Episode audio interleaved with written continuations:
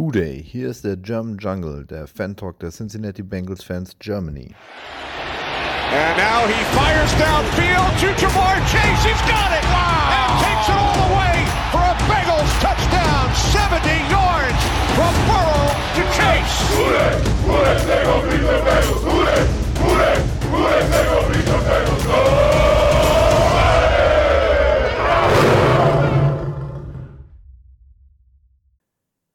So, herzlich willkommen zur nächsten Folge des German Jungle Podcast. Wir haben heute Full House. Äh, ich fange direkt an äh, mit unseren ganzen anwesenden Leuten hier. Als erstes Grüße in die Schweiz. Andrea, grüß dich. Grüezi, herzlich willkommen. So, dann gehen wir nach Franken oder unter Franken, bevor ich wieder auf den Sack kriege. Steven, grüß dich. Eine wunderschöne gute Tageszeit. Dann gehen wir ganz hoch in den Norden. Thomas, Defense-Spezialist, grüße dich. Moin, moin. Und Bayern und Franken ist Bayern, egal was er sagt. Ah, super, jetzt haben wir bald Krieg im, äh, vom Podcast. Ja. Und wir haben einen seltenen Gast. Äh, ihr kennt ihn in erster Linie von Instagram. Da ist er sehr, sehr fleißig. Ich freue mich sehr. Lukas ist mal wieder bei uns. Lukas, grüß dich. Ja, hallo aus dem schönsten Bundesland der Bundesrepublik Essen. Dem kann ich nur beipflichten. Wir sind definitiv in der Überzahl. Ja, der Einzige, der es nicht geschafft hat, ist er unser, wie hat Steven gesagt, Neu-Eskimo Erik. Äh, der ist gerade dabei, nach Schweden auszuwandern. Ich darf ihn jetzt offiziell als Lappen bezeichnen. Der ist bestimmt beim Steelers Podcast. Ja, ich denke auch. Der ist, hat wahrscheinlich keine Zeit, weil er beim Steelers Podcast ist. Das wird höchstwahrscheinlich sein, seiner einzig wahren Liebe. Äh, Grüße gehen auf jeden Fall raus. Gut, ähm, wir wollen heute eine kleine Season Review machen. Äh, in erster Linie ein paar äh, Awards vergeben und äh, trotzdem möchte ich gerne mit was Allgemeinem anfangen. Äh, Andrea, fass doch mal grundsätzlich zusammen, wie hat dir die Saison gefallen? Ähm, ganz gut war ganz gut. Das ist ein ziemliches reicht, Understatement reicht. eigentlich sogar. Ganz gut, danke. Ciao. Entschuldigung, mach weiter. ähm, nein, ja, es war, es war eine schöne Saison mit viel Entwicklung. Das Ende ist natürlich nicht das gewünschte, aber. Gut, es gibt, glaube ich, immer nur ein Team, das wirklich das gewünschte Ende hat am Ende. Also von daher ähm, waren wir zumindest, denke ich, relativ nah dran. So, Lukas, da du ja relativ wenig äh, dieses Jahr äh, hier reden durftest und konntest, darfst du gerne auch mal deine äh, Saisonrück, deinen Saisonrückblick äh, kundtun und natürlich einfach auch grundsätzlich, äh, wie du dein erstes Instagram-Jahr verlebt hast. Ja, das mache ich sehr gerne. Ähm, letztens haben wir Geburtstag gefeiert, ein Jahr Instagram und es ist viel passiert in der Zeit. Wir haben den ersten Super Bowl seit einigen Jahren, seit einigen Jahrzehnten, muss man sagen, gecovert. Ähm, und dann bin ich im Verlaufe der Offseason in den German Jungle dazugekommen und hatte ein richtig schönes Jahr. Wir haben viel Austausch gehabt auf Instagram, auf Facebook und die Community ist einfach ein bisschen gewachsen. Bei Instagram haben wir einen unglaublichen Zulauf gehabt. Das hat mich ziemlich sehr gefreut. Aber durch viele neue Bengals-Fans waren die Erwartungen dann doch auch ein bisschen höher als das vielleicht die alteingesessenen Bengals-Fans äh, so an sich haben, mit äh, von wegen, äh, was ist Erfolg? Und damals war ein Erfolg, wir gewinnen ein Playoff-Spiel. Heute ist ein Erfolg, wir gewinnen den Super Bowl. Und dieser ultimative Erfolg ist uns verwehrt geblieben. Dennoch denke ich, kann man auf eine Saison zurückblicken, ähm, die am Anfang sehr holprig gestartet ist, wo man dann erstmal die Leute wieder beruhigen musste, es wird schon klappen und das hat Burrow auch gemacht und hat dann einen unglaublichen äh, Siegeslauf von Woche 9 ähm, bis in die Playoffs geschafft, ohne ein Spiel zu verlieren. Dieser Run war tatsächlich ziemlich gut, da lief einiges richtig gut und gegen die Chiefs, finde ich, kann man halt durchaus auch mal verlieren. Ähm, von daher blicke ich auf eine Saison zurück, die in Ordnung war. Natürlich ist das ultimative Ziel nicht erreicht, aber wie du es eben schon gesagt hast, äh, nur eine von 32 Mannschaften erreicht das ultimative Ziel, den Super Bowl zu gewinnen. Und in den NFL Playoffs ist es immer fast so schwierig wie in keinen anderen Playoffs, den, den, den Sieg dann am Ende zu holen, weil einfach so viel passieren kann. Und so ein, immer in den Super Bowl zu kommen, ist eine Leistung, die ist schwer zu wiederholen. Haben wir dieses Jahr nicht geschafft und nächstes Jahr wird es den nächsten Anlauf geben. Wunderbar. Gut, dann gehen wir wieder nach Unterfranken oder wie Thomas sagen würde, nach Bayern. Ähm, Steven, grundsätzlich äh, positiv. Was wird es für eine, für eine Schulnote vergeben für dieses Jahr? Äh, sagen wir mal, wenn eins das Super Bowl ist, äh, ich würde es eine 2 plus geben. Na, wobei, jetzt sagen wir mal eine 2. Wir sind, also nach dem holprigen Start in der Saison habe ich eigentlich schon gedacht, okay, schwierige zweite Saisonhälfte. Playoffs sind noch drin, aber erwarten wir nicht zu viel, aber zweite Saisonhälfte haben wir aufgewischt. Ähm, und ja, du, du kannst eigentlich nichts über die Saison sa äh, Schlechtes sagen. Also wir waren bis zum Schluss dabei. Wir hätten auch noch mal in den Super Bowl einziehen können, hat nicht viel gefehlt. Es gibt nicht, es gibt nichts zu meckern. Und ich glaube, Burrow ist jetzt auch im Superstardom angekommen. Ja. Thomas, wie sieht's bei dir aus? Würdest du das ähnlich bewerten mit 2 plus bis 2 oder siehst du es besser, schlechter?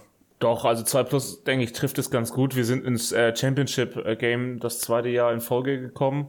Das schaffen nicht viele. Ähm, kann nicht jeder eine Dauerkarte haben wie die Chiefs gerade. Und ähm, ja, wie Steven schon sagte, ne, nach dem eigentlich beschissenen Saisonstart äh, haben wir ähm, nach Woche 8 die Kurve gekratzt und äh, sind dann mit einer schönen Siegesserie ähm, bis ins Championship-Game gekommen. Und darauf kann man auch stolz sein und sollte man auch stolz sein. Wir waren lange oder letzten sechs Jahre oder die Pre-Board-Zeit eigentlich immer das Losing-Team. Und ähm, man darf das jetzt auch nicht irgendwie negativ bewerten, weil wir nicht das zweite Mal hintereinander im Super Bowl gekommen sind. Äh, also die Saison ist ein Erfolg. Da muss man auch klar sehen, das ist ein Erfolg. Wir haben ähm, als eines der wenigen Teams geschafft, nach einem 0-2-Start in die Playoffs zu kommen und ähm, nach Woche 6 sah das ja auch immer noch nicht gut aus. Oder Woche 8, da standen wir bei einem ausgeglichenen Rekord. Und ähm, da waren die Chancen auch minimal eigentlich nur, dass wir so uns in Position bringen und trot, da, darum kann man das eigentlich nur als Erfolg werten. Ja. Klar, der ultimative Erfolg ist immer der Super Bowl, aber es kämpfen 32 Mannschaften darüber und eins ist immer mal besser. Ja, und vor allem Und ist natürlich gerade in den Pla- ist. genau und gerade in den Playoffs hast du es ja halt, da ist es ein Spiel, da kann dann doof gesagt eine Entscheidung halt die Saison beenden und ähm, da gehört halt immer ein bisschen Glück. Letztes Jahr hatten wir das Glück, dieses Jahr hatten wir es halt vielleicht dann gerade nicht, zumindest halt jetzt im AFC Championship Game. Ähm, ich bin auch grundsätzlich da absolut bei euch, grundsätzlich sehr zufrieden. Ich finde auch, du hast halt wieder diese Entwicklung gesehen, dass das am Anfang ein bisschen problematisch ist. Das haben wir ja sogar vor der Saison auch so erwartet durch diese komplett neue O-Line, wo halt einfach fünf Leute zusammengespielt haben, die keinen einzigen Snap in der Preseason auch zusammen gemacht haben, äh, auch nicht mit Burrow, der dann ja auch noch angeschlagen war äh, durch seine Blinddarm-Problematik. Das muss man alles mit äh, reinnehmen. Und als ich das dann Ganze, das Ganze gefestigt hatte, da lief es. Und ich muss auch sagen, dass ich uns unterm Strich, auch wenn wir nicht in den Super Bowl gekommen sind, äh, tendenziell stärker gesehen habe, wie, also zumindest am Ende, wie, wie, wie wir es letztes Jahr waren. Aber da Das können wir sicherlich dann bei dem, bei dem Thema äh, Awards wird das sicherlich dann gleich auch nochmal auftauchen. Ähm, ich würde gern noch ganz kurz äh, in ein paar News reingehen. Äh, erstmal ganz kurz weg von den Bengals, zumindest ein Stück weit, äh, obwohl es ein sehr großes Bengals-Thema ist. Und zwar hat einer unserer Franchise-Legenden, der über Jahre lang äh, unsere Offense extremst geprägt hat, äh, sein Retirement erklärt. Äh, AJ Green hat aufgehört. Steven, gerade du bist ja hier der, der am längsten sich äh, schon rumgequält hat, der auch äh, sich an Chad Johnson noch sehr gut erinnern kann, TJ Hushman-Sada und so weiter. Das heißt, du hast viele ähm, Spiele gesehen, äh, auch vor AJ Green noch. Wo würdest du AJ Green so in die Rangliste der besten Wide Receiver der Bengals, die ja wirklich viele auch über die Jahre hatten, einsortieren? Boah, das ist für mich schwer, weil ich halt auch mal so Legenden von ganz früher auch nie wirklich nie mitbekommen habe. Ich habe zwar auch ja ich Videos gesehen nachträglich, aber ich, wenn, wenn du sie nicht erlebt hast, kennst du sie als Spieler vielleicht nicht, gar nicht wirklich. Also er hat, man muss dazu sagen, er hat sie erlebt, er kann sich nur nicht mehr dran erinnern. So ist es. ähm, ich würde sagen, AJ Green war der spektakulärste Receiver, den wir jemals hatten. Weil ich glaube, ich, kaum ist eine Woche vergangen, wo er nicht irgendeinen Catch gemacht hat, wo du echt gedacht habe, what the? Also irgendwie die Hand ausgestreckt, irgendwie sein Körper verrenkt, die Füße irgendwie noch inbounds bekommen. Und du dachtest mit dir jede Woche, teilweise mehrmals, wie hast du das gemacht? Also ich meine,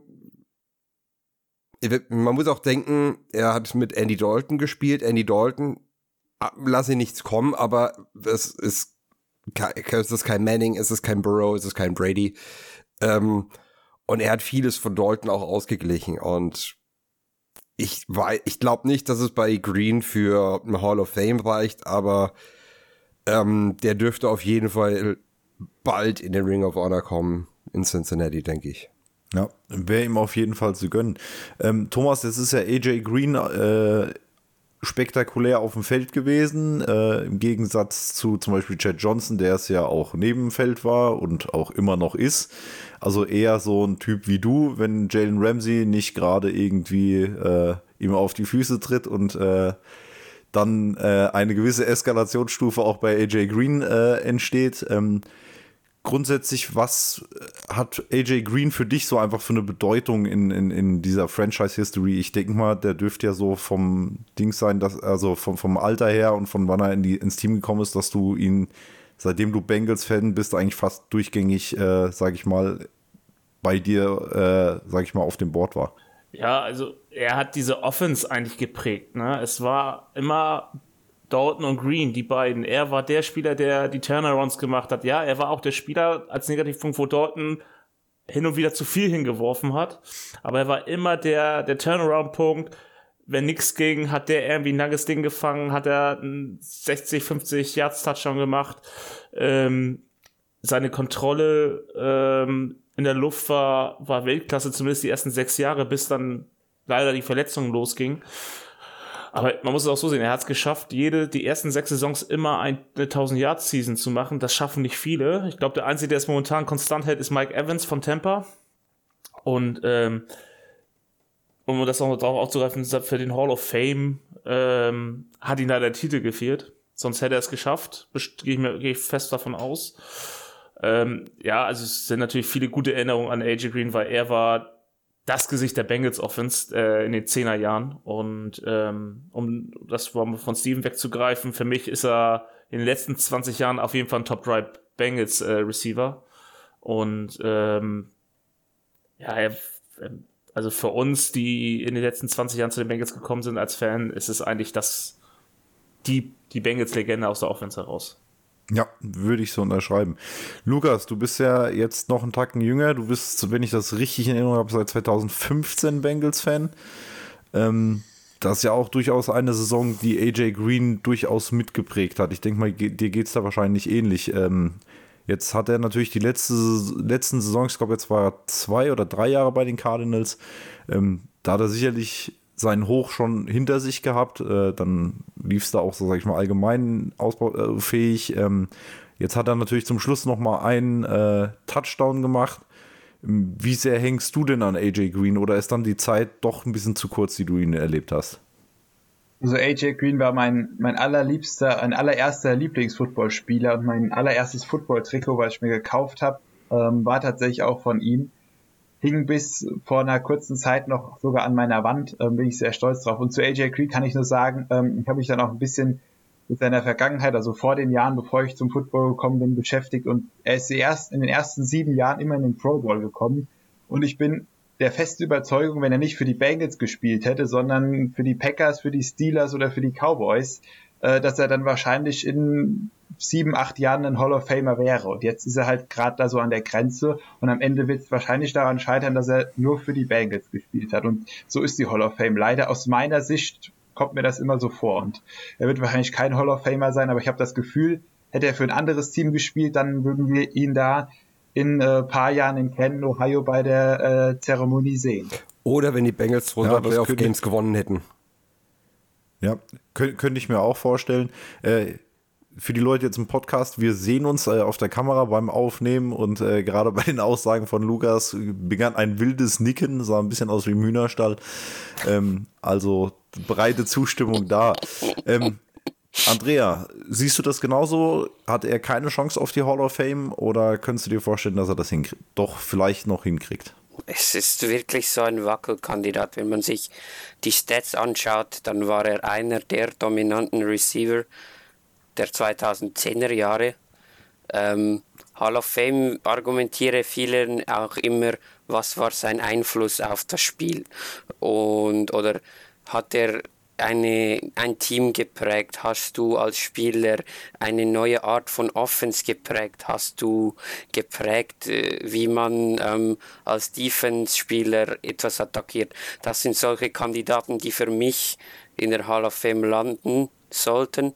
Ähm, und für mich war oder ist AJ Green einer der typischen Receiver, der die 2010er Ära einfach so ein bisschen geprägt hat. Jetzt bin ich auch erst seit 2015 dabei und habe wahrscheinlich gerade so noch seinen Höhepunkt mitbekommen und und dann war ja auch noch mal 2018 die Saison, wo er alles dominiert hat und einfach sonst das Team um ihn herum nicht mitgezogen hat schlussendlich muss man realistisch bleiben. Ich glaube, das Hall of Fame wird es nicht werden, aber unbedingt relativ bald in den Bengals Ring of Honor und dann kann man ihm so die Ehre erweisen. Ja. Steven, glaubst du, dass AJ Green als Bengal retiren wird? Ich glaube von ihm aus, ja, ich glaube, seine, seine Kinder sind in Cincinnati geboren, er hat lange da gelebt, er ist da ja quasi richtig erwachsen geworden ich kann es mir vorstellen, dass, dass er da Interesse dran hätte. Früher hätten wir da wahrscheinlich nicht viel drauf gegeben. Inzwischen kann ich mir vorstellen, dass wir es anders sehen. Also wer weiß, vielleicht sehen wir es in ein paar Wochen, dass da nochmal so eine kleine Zeremonie oder irgendwas gibt. Ja, also in den Interviews, äh, die man jetzt von ihm gelesen hat, hat er immer in den höchsten Tönen von den Bengals gesprochen. Also die Stadt ist definitiv immer noch bei ihm. Er hat ja auch immer noch eine sehr gute Connection zu Andy Dalton. Also da, das hat ihn extremst geprägt. Ich denke auch, dass wenn die Bengals auf ihn zukommen würden, würde sagen, wir würden gerne so einen Eintagesvertrag machen, damit du als Bengal retirest, wäre er sofort dabei. Ähm, jetzt haben wir natürlich so ein bisschen einen Bruch auch, das heißt, die, die ganze Führungsebene, die aktuell bei uns ist, bis auf Duke Tobin, glaube ich, ähm, die haben eigentlich diese große AJ Greenside gar nicht mitbekommen. Der hat in erster Linie unter Marvin Lewis gespielt. Ähm, Paul Brown, äh, sage ich schon, äh, Mike Brown, äh, Paul Brown ist ein bisschen äh, zu lange her, ähm, hat, war eigentlich der Owner und bei uns ist ja mittlerweile Katie Blackburn da mehr drin. Ähm, ich, ich, bin mir nicht ganz sicher, ob die Bengals das machen würden. Ich würde es mir aber auf jeden Fall wünschen, weil ich finde, er ist schon, also für mich, da, mir geht es da so ein bisschen wie Lukas. Für mich ist halt AJ Green und auch wie Thomas ähm, einfach halt so das Gesicht meiner Bengals-Zeit. Zumindest äh, in, in den ersten Zeiten. Jetzt beginnt natürlich eine neue Zeit, das ist klar, aber ähm, ist für mich auf jeden Fall ein Mann, der das halt so extremst geprägt hat. Sogar noch mehr halt als der Quarterback Andy Dalton und dementsprechend äh, bin ich da bei euch. Gut, ähm, dann lasst uns kurz nochmal weiter in die News gehen. Äh, und zwar ähm, sind unsere Coaches in aller Munde. Das Problem ist bei den falschen Teams.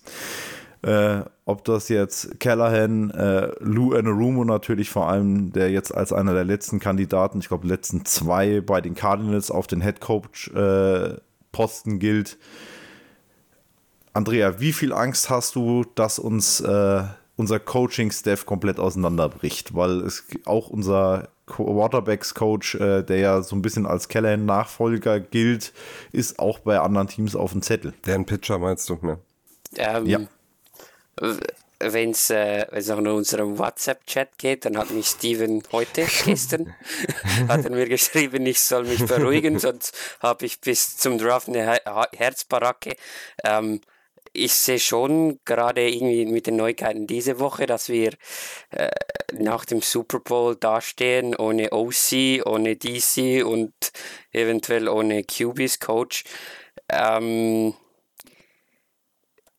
ja, es kommt halt darauf an, was die jeweiligen Teams suchen. Ähm, bei den Colts bin ich mir irgendwie relativ sicher, dass es dann doch wieder Saturday wird Und bei den Cardinals könnte ich mir aber durchaus vorstellen, dass ein Kandidat wie Luan Arumo, der ein bisschen ruhiger ist ähm, und, und jetzt nicht diese big flashy Lösung ist, aber ein Mann ist, der einfach unglaublich gut arbeitet, ähm, eher, eher dem Typ des Owners entspricht.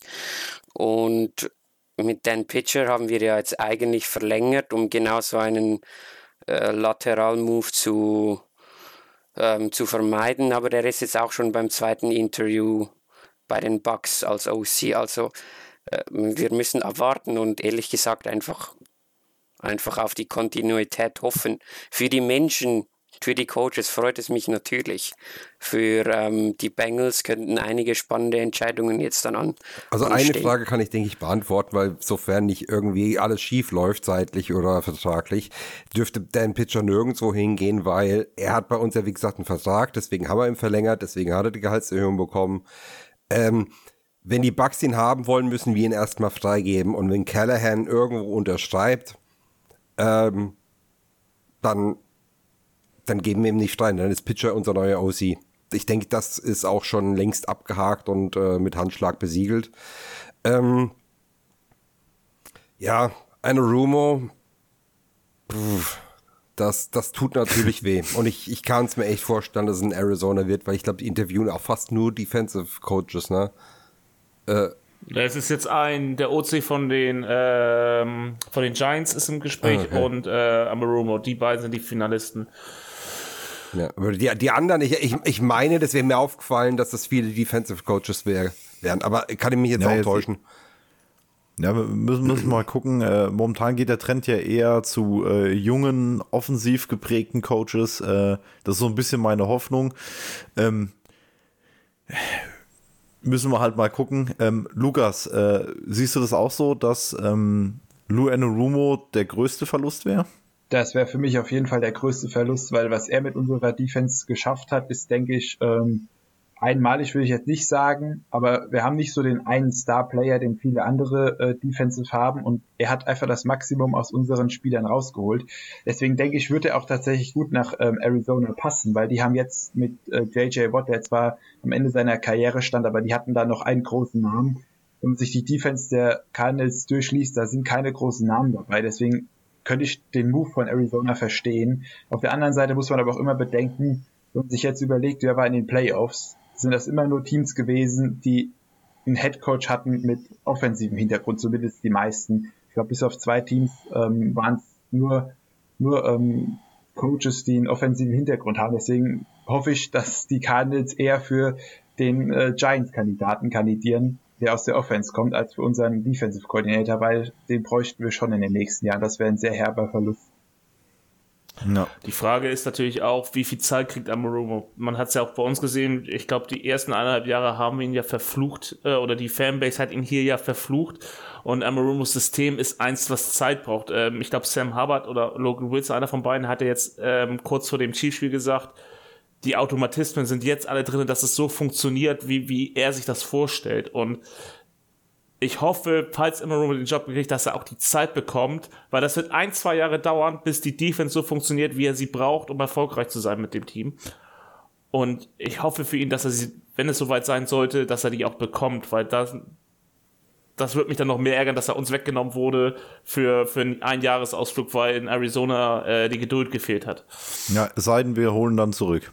Ein Thema, was da halt auch noch ist, ist, wenn jetzt ein Luan Aruma oder ein Brian Callahan Headcoach wird, ist die Chance groß, dass sie noch Leute aus unserem Coaching-Staff mitnehmen und wir noch mehr Stellen besetzen müssen. Ja gut, das ist ja, ist ja real, aber wenn du jetzt einen neuen äh, Defensive-Coordinator zum Beispiel besetzt, dann bringt der gegebenenfalls ja sowieso seine eigenen Assistants mit. Also ähm, und das halte ich auch für sinnvoll, dass quasi dein Coaching-Staff an einem Strang zieht, wo dann einfach der Defensive Back Coach auch einfach zum Scheme des Defensive Coordinators passt, weil ähm, klar sind gewisse Sachen in der Offense, finde ich zum Beispiel, ist es vielleicht ein Ticken anders, dass man einfach neue Ideen reinzubringen nicht unbedingt verkehrt ist, gerade weil ja unser Head Coach die offensive Seite auch mitcallt.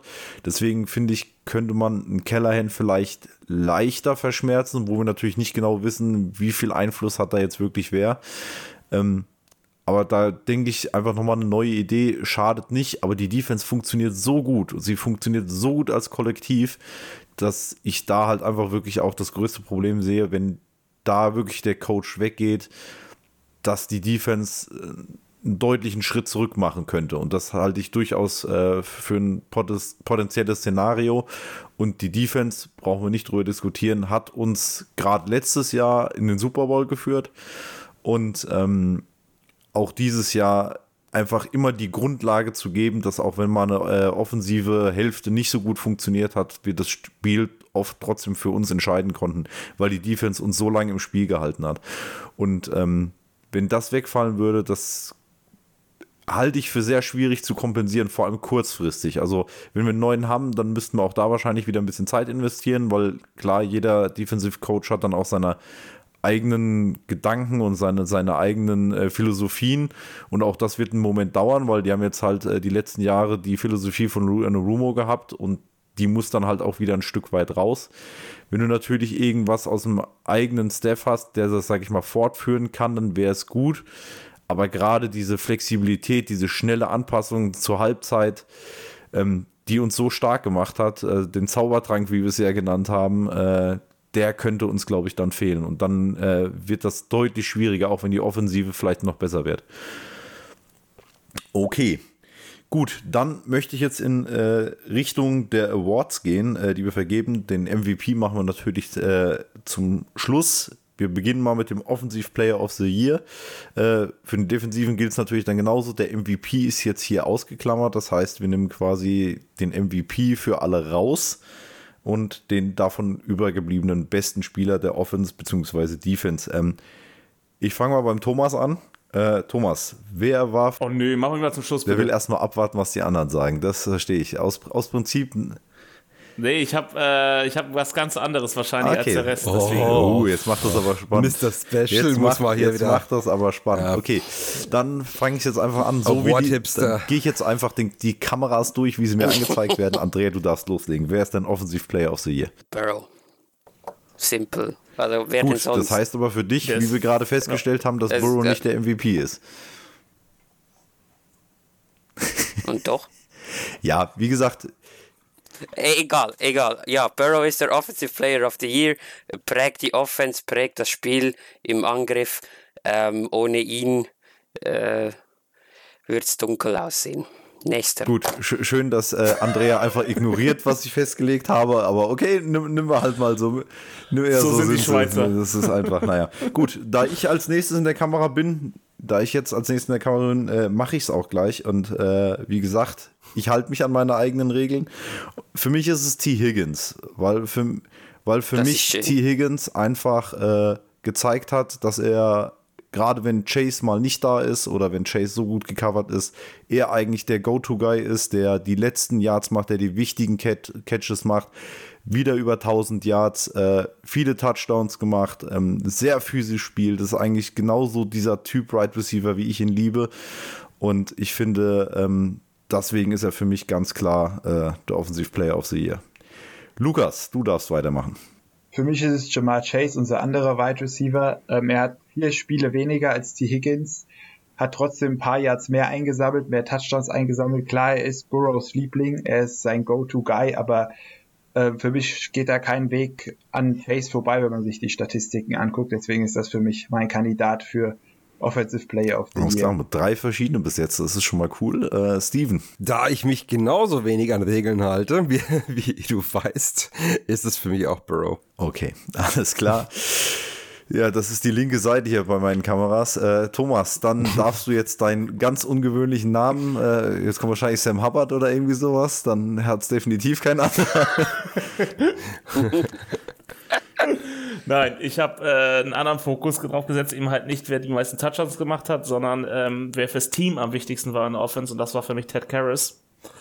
Ähm, weil er die Offense Line gerade auch in den kritischen Momenten zusammengehalten hat. Er war der Center, den wir uns gewünscht haben. Er hat, die, hat den Ton in der Offensive Line angegeben. Er hat sie aufrechterhalten, auch in den Playoffs, wo es nicht gut lief. Ähm, er hat sich aufgeopfert. Er war der Mann, den wir in der O-Line gebraucht haben, ähm, vom Typ her. deswegen ist es für mich, geht für mich der Award in die Line. Sehr coole Wahl auf jeden Fall.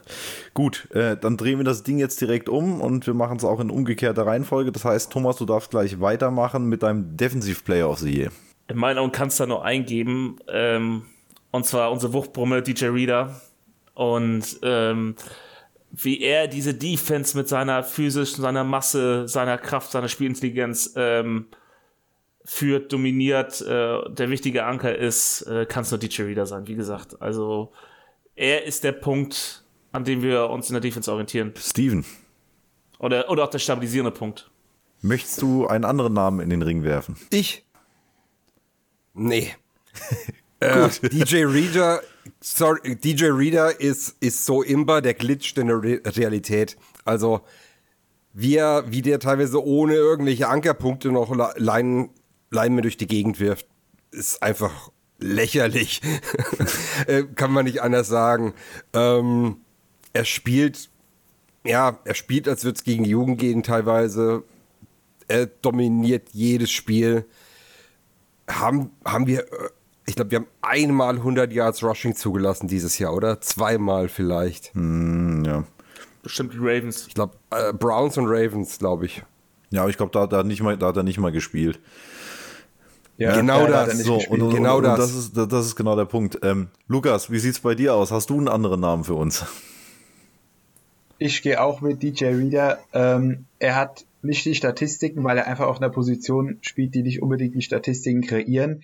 Deswegen mache ich auch immer gerne äh, Werbung für ihn. Und für alle, die noch nicht überzeugt sind von unserem Pick, schaut euch mal in Woche 1, auch wenn wir da verloren haben, das Tackle von ihm gegen einen der Steelers Running Backs. Das ist, sowas habe ich noch nicht gesehen. Also schaut euch einfach in der Woche 1 noch mal an. Es ist unfassbar, was der geleistet hat. Er ist ein, so ein heftiger Anker gegen, die, gegen das Running Game und er steht da einfach in der Mitte von unserer D-Line und hält das ganze Ding zusammen und deswegen hoffe ich, dass das viele andere auch so sehen und weil ich weiß, alle reden von Hendrickson oder Hubbard, aber DJ Reader ist wirklich mit Abstand der wichtigste Mann bei uns in der Defense. Ja. Und benutzt Center als Wurfgeschosse. Ja, so auch ich kann da nicht widersprechen. Auch bei mir steht DJ Reader auf dem, auf Zettel. Äh, für mich ist einfach der Punkt, auch wenn ich äh, zum Beispiel an äh, den Hubbard-Touchdown denke, alle reden von Wilson, wie gut er den Ball rausgeschlagen hat und dass Hubbard zurückgelaufen ist. Das aber doof gesagt, äh, DJ Reader vier Leute im Arm hat und auffällt. Das kommt mir viel zu kurz. Und auch das ist einfach diese, alleine was die Defense für einen Schritt gemacht hat, nachdem er nach der Verletzung wieder da war. Ähm, da braucht man nicht mehr viel zu sagen, außer das. Äh, ich glaube, auch Andrea, du wirst wahrscheinlich auch keinen anderen Namen haben, oder? Ähm, nein, ich habe auch Reader aufgeschrieben. Einfach auch gerade aus dem Grund, den du gerade gesagt hast. Man hat es einfach so sehr gemerkt, wie viel schlechter unsere D-Line spielt gegen den Lauf. Auch im Pass Rush, wenn DJ Reader nicht da ist. Ähm, for the sake of another name habe ich noch Sam Hubbard, auf, Sam Hubbard aufgeschrieben. Wenn wir jetzt von einer Jahresleistung in sich betrachtet sprechen, ähm, hat er schon sehr viele einfach wertvolle und wichtige Plays gemacht. Und dann kann man ihn hier in dieser Kategorie Also, sicher also auch ich finde, dass man ihn, sag ich mal, aufs Treppchen stellt, bin ich absolut bei dir, aber für mich ist DJ Reader halt irgendwie Platz 1 und 2 mindestens mal gleichzeitig, wenn nicht sogar das ganze Treppchen. Breit genug dafür ist er. Ähm, ich glaube, das war jetzt wahrscheinlich sogar der deutlichste Award, den wir heute vergeben, würde ich fast behaupten. Obwohl, einer kommt ja vielleicht noch. Mal sehen, wer sich an welche Regeln hält. Ähm, gut. Andrea, dann drehen wir das Ding jetzt wieder um. Äh, und zwar geht es jetzt um die neuen Spieler. Wir beginnen mit den Rookies. Wer war für dich der beste Rookie? Ähm, ich habe Cam Taylor Britt aufgeschrieben. Das wirkt daher, dass ähm, ich in den ersten vier Wochen, wo Britt ähm, gespielt hat, immer gesagt habe, oh, wir müssen aufpassen. Ähm, Apple und Britt könnten angreifbar sein und ich war immer äh, recht ähm, voreingenommen im Sinn von, dass ich Angst hatte, dass wir da getorcht werden plötzlich Du meinst, auf nachdem. Abusi raus war, Und irgendwie ist es nie passiert. Mhm, genau. Und irgendwie ist es einfach nie passiert, weil Britt relativ schnell einfach ein sehr hohes, konstan- konstantes Ja, Level Im gespielt Gegenteil, hat. ich finde sogar, und, ich finde hat sogar, echt er hat beeindruckt. mehr oder weniger pro Spiel ist er besser geworden. Er hat sich immer weiter verbessert und deswegen habe ich Wolzen als Rookie of the Year. Und da habe ich jetzt allerdings ein bisschen mit einfließen lassen, wann wurde er gepickt? Er ist Runde 4 gepickt worden, äh, war nicht als Starter unbedingt geplant äh, und hat am Anfang ein bisschen Probleme gehabt, hat aber kontinuierlich sich verbessert, äh, war einfach Teil dieser O-Line, die für mich, gerade wenn man gegen Ende der Saison sieht, wo sie noch alle gespielt haben, so viel besser war wie letztes Jahr, dass er für mich einfach in diesem Gesamtkonzept super war. Äh, Cam Taylor Britt würde ich zu 100% unterstreichen. Das ist für mich, ich hatte auch erst Cam Taylor Britt auf meinem Zettel stehen, habe mich dann aber nach dem Gespräch mit meinem Bruder dann doch für Wolzen entschieden. Einfach aufgrund dessen, was ich, also Erwartungshaltung und was geliefert wurde. Von einem Zweitrunden-Pick muss ich mehr erwarten können wie vom Viertrunden-Pick. Gerade eine O-Line ist eine sehr schwierige Position. Die braucht meistens ein paar Jahre, bis sie wirklich auf gutem Niveau sind. Und das hat mich als Rookie in so einer komplett neu zusammengewürfelten O-Line so überzeugt, dass ich mich jetzt doch für Wolzen entschieden habe. Gut, Lukas, wer ist dein Rookie of the Year? Ich habe mich tatsächlich zwischen den beiden auch sehr schwer getan. Cordell Wolzen und Cam Taylor Britt, das sind also auch meine äh, Top 1 und 2. Ich gehe jetzt hier noch mit Cam Taylor Britt. Ähm, ich denke, er hat immer, immer solide gespielt. Er hat merklich nicht unbedingt die ganz großen Fehler gemacht in der Defense und ich denke, da können wir einfach froh sein, dass wir beide Spieler für die nächsten Jahre haben. Ja, Steven.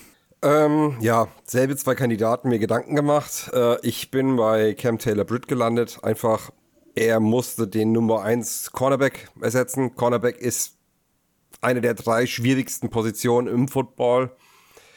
Ähm, er war, obwohl er getargetet wurde, nie eine Achillesferse. Und gegen Ende der Saison hat er sogar so gut auch gegen den Lauf gespielt. Ähm, aber auch in Coverage, dass teilweise dann Apple getargetet wurde, der auch eine gute Saison gespielt hat. Also da muss ich Taylor Britt ein bisschen äh, einen Vorzug geben, gerade weil Wolzen war, hat sich stabilisiert, aber er hat nicht gewowt und Taylor Britt hat ab und an auch mal gewowt. Ja, stimmt, gerade so mit so äh, Fumbles, die er provoziert hat, auch wenn der eine dann leider zum Touchdown trotzdem geworden ist, aber alleine diese, diese Genauigkeit, diese auch, auch das Auge dafür zu haben, äh, wie gesagt, Cam Taylor Britt ist bei mir Wahnsinn. So, jetzt weiß ich, dass Thomas einen anderen Rookie, der noch gar nicht genannt wurde, auch ziemlich gut fand. Ich, ich frage mich, ob er sich getraut hat, den zu nehmen. Thomas, wie sieht's aus? Wenn wir einen Regular Season ähm, äh, Award äh, Rookie of the Year gewonnen, dann hätte ich ihn auch genommen. Aber Steven hat es gerade super gesagt, der Wow-Effekt durch die Playoffs war noch viel größer und deswegen bin ich auch bei Cam Trailer gelandet. Ähm, ich hatte vor Zachary Carter, ähm, weil er war nie flashy, er war nie wow, aber er hat eine Baseline gegeben, die nicht viele Rookies, besonders in der Interior D-Line, geben können. Und ähm, der hatte richtig gute Ansätze, sein Movement gefällt mir. Wie gesagt, was ihm am Ende gefehlt hat, er hatte keine flashy Plays, kein Wow-Effekt. Das ist hatte Cam Taylor Britt, aber auch aus meiner Ansicht erst durch die Playoffs. Und äh, deswegen ist das am Ende auch verdient geworden.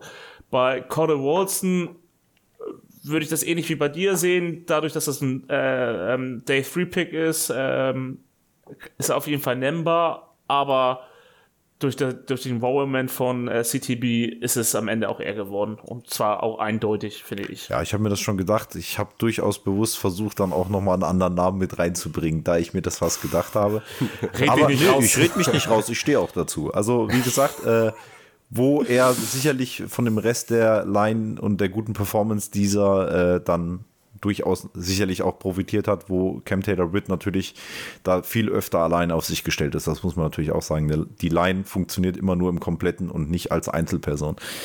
Gut, ich äh, misch mal die Reihenfolge ein bisschen durch. Äh, Lukas, du darfst weitermachen. Was war für dich das Free Agent Signing der Offseason? Da gehe ich auf jeden Fall mit Ted Karras ähm, für 6 Millionen Euro. Und das finde ich, muss man bei einem Free Agent, den wir gesigned haben, immer mit betrachten. Wie teuer ist er, wie viel kostet er uns? Und für 6 Millionen Euro im Jahr können wir uns keinen besseren Spieler wünschen als Ted Karras. Er ist der Kapitän der äh, O-Line und wie das eben Thomas schon gesagt hat, der hat in den kritischen Momenten die Line zusammengehalten. Deswegen ist das für mich auf jeden Fall der Free Agent des Jahres. Ja, ich, ich finde, er hat nicht nur die Line zusammengehalten, er hat sogar die ganze Offense eigentlich zusammengehalten. Diese ganze Art und Weise, wie er vorangegangen ist, wie er einfach ein Leader war auf dem Feld. Ähm, auch, auch der Lautsprecher, äh, wie er mit Emotionen reingegangen ist, ähm, bin ich absolut bei dir, äh, gerade was Thomas vorhin schon gesagt hat. Äh, und deswegen kann ich den Offensive Player of the Year auch absolut nachvollziehen.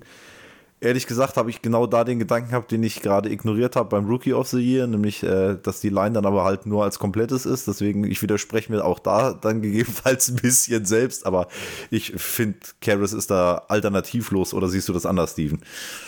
Ja, ich, ich sehe es anders. Sehr schön. Karras ist schlecht. Nee, tatsächlich. nee, nee, Karras äh, absolut super. Ich freue mich, dass er da ist. Er ist auch, ich finde, er passt. Er, er, ist auch angekommen. Er ist ein Fanliebling irgendwo geworden.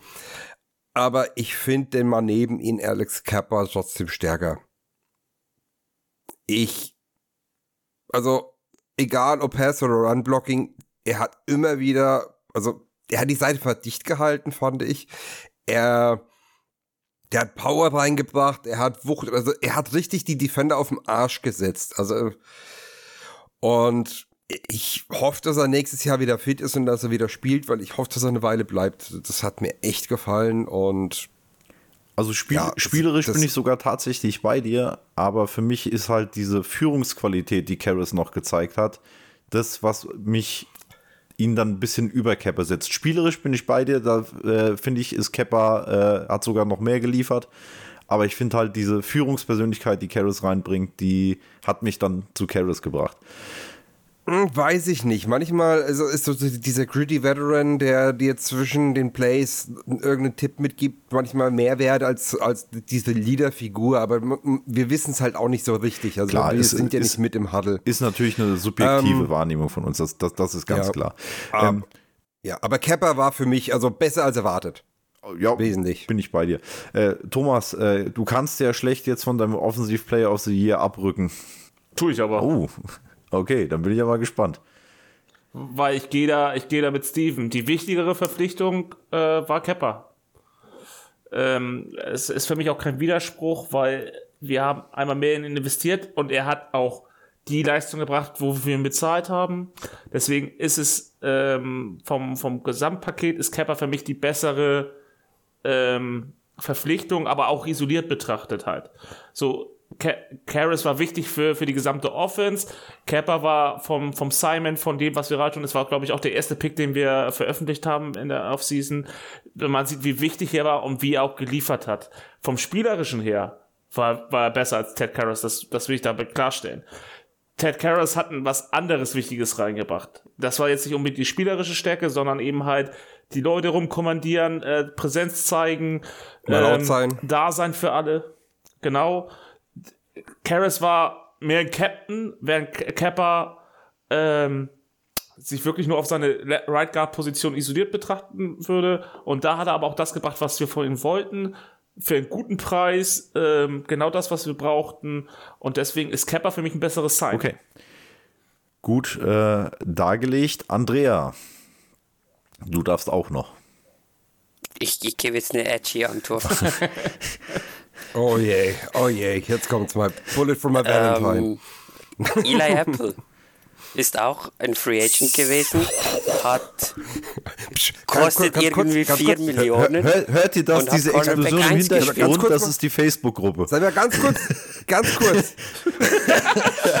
ich, ich, will, ich will nur, dass die Hörer eine Sekunde oder zwei Stille haben, um zu hören, wie die die Fassung verlieren. Okay, gut, dann eins, zwei, drei, sind wir wieder hier.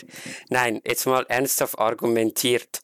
Ähm, Eli Apple ist ultra günstig für das, was er uns, was er uns mitgebracht hat. Er musste dann plötzlich Cornerback 1 spielen und ähm, wir haben und musste dieser Veteran Leader sein.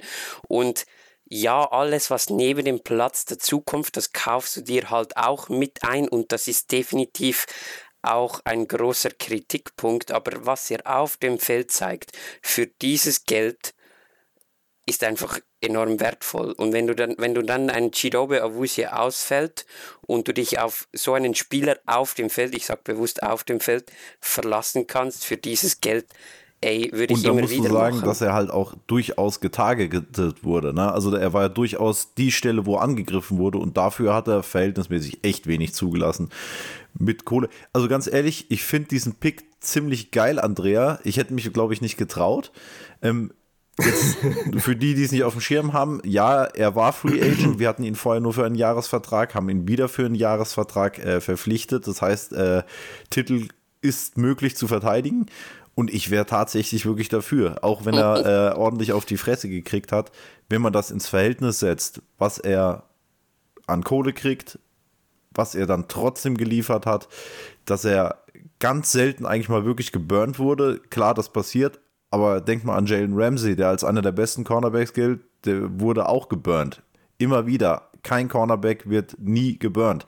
Und er sorgt natürlich dafür, dass er immer auf, äh, im Spotlight steht, äh, indem er sich außerhalb des Spielfeldes, wie das, was du gerade an, schon angeschnitten hast, äh, nicht unbedingt immer so gut ist. Also da liefert er auch, allerdings äh, ziemlich viel Trash. Ähm, aber ich finde den Pick ziemlich geil, Andrea. Sehr cool. Ja. Also Respekt, Eier auf den Tisch ja, gelegt und trotzdem beeindruckt. Ähm, ja, also guter Pick. Ich kann, ich kann nicht wirklich Schlechtes über, drüber sagen. Also, ja. Ja, ich habe auch heute dazu nochmal was bei Instagram gepostet. Ich lese mal die Namen vor. Xavier Howard, Jalen Ramsey, Asante Samuel, Trevor Dix, Legarius Sneed, Carlton Davis, Jeff Okuda, Kendall Fuller. Das sind alles Cornerbacks, die ähnlich viele Snaps hatten wie Eli Apple und alle von diesen, wo man eigentlich denkt, das sind gute Cornerbacks, die hatten alle mehr Yards zugelassen als Eli Apple. Ähm, von daher, dadurch, dass er so viel Trash-Talk unternimmt, ähm, kassiert er halt auch entsprechend viel, aber er hat schon einiges geleistet, das stimmt. Absolut.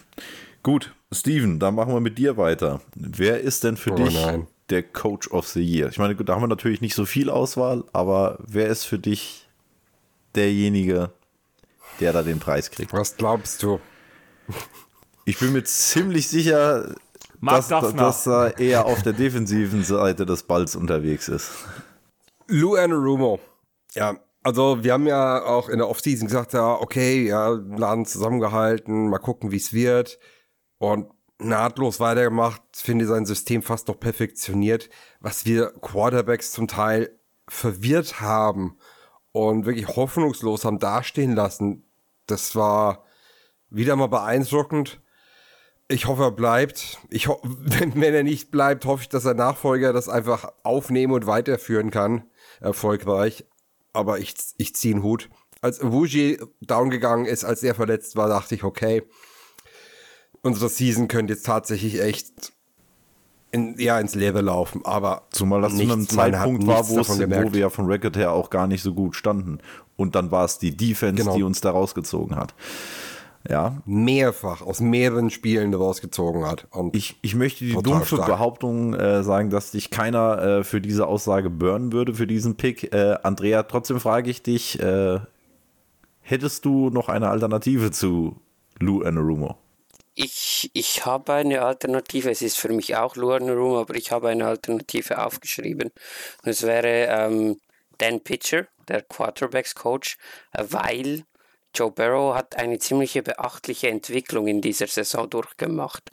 Also Burrow hat es verstanden, weil man ihm viel diese Cover-2-Shells entgegengeworfen hat, dass er effizienter spielen muss, weniger Hero-Ball spielen muss und ähm, seine Mechanics, das sagen auch immer wieder Quarterbacks-Experten, die sind super.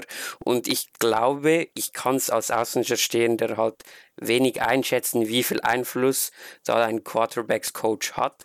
Aber ich glaube, dass das durchaus auch in seinem Aufgabengebiet liegt und natürlich auch ähm, in, bei Joe Burrow selber. Ähm, dass man diese Entwicklungen angeht. Und ich finde einfach, weil man diese Entwicklung so deutlich gesehen hat, diese Saison bei Burrow, ähm, ist er ein Coach, den man hier durchaus mal noch ja. nennen darf. Guter Call. Äh, Thomas. Ich will ein bisschen weg vom Einfluss auf das Spiel, weil wenn wir das, äh, das Einfluss auf ein Spiel nehmen, dann bin ich auf jeden Fall bei Lou. Ähm, für mich ist es dieses Jahr wirklich Zach Taylor.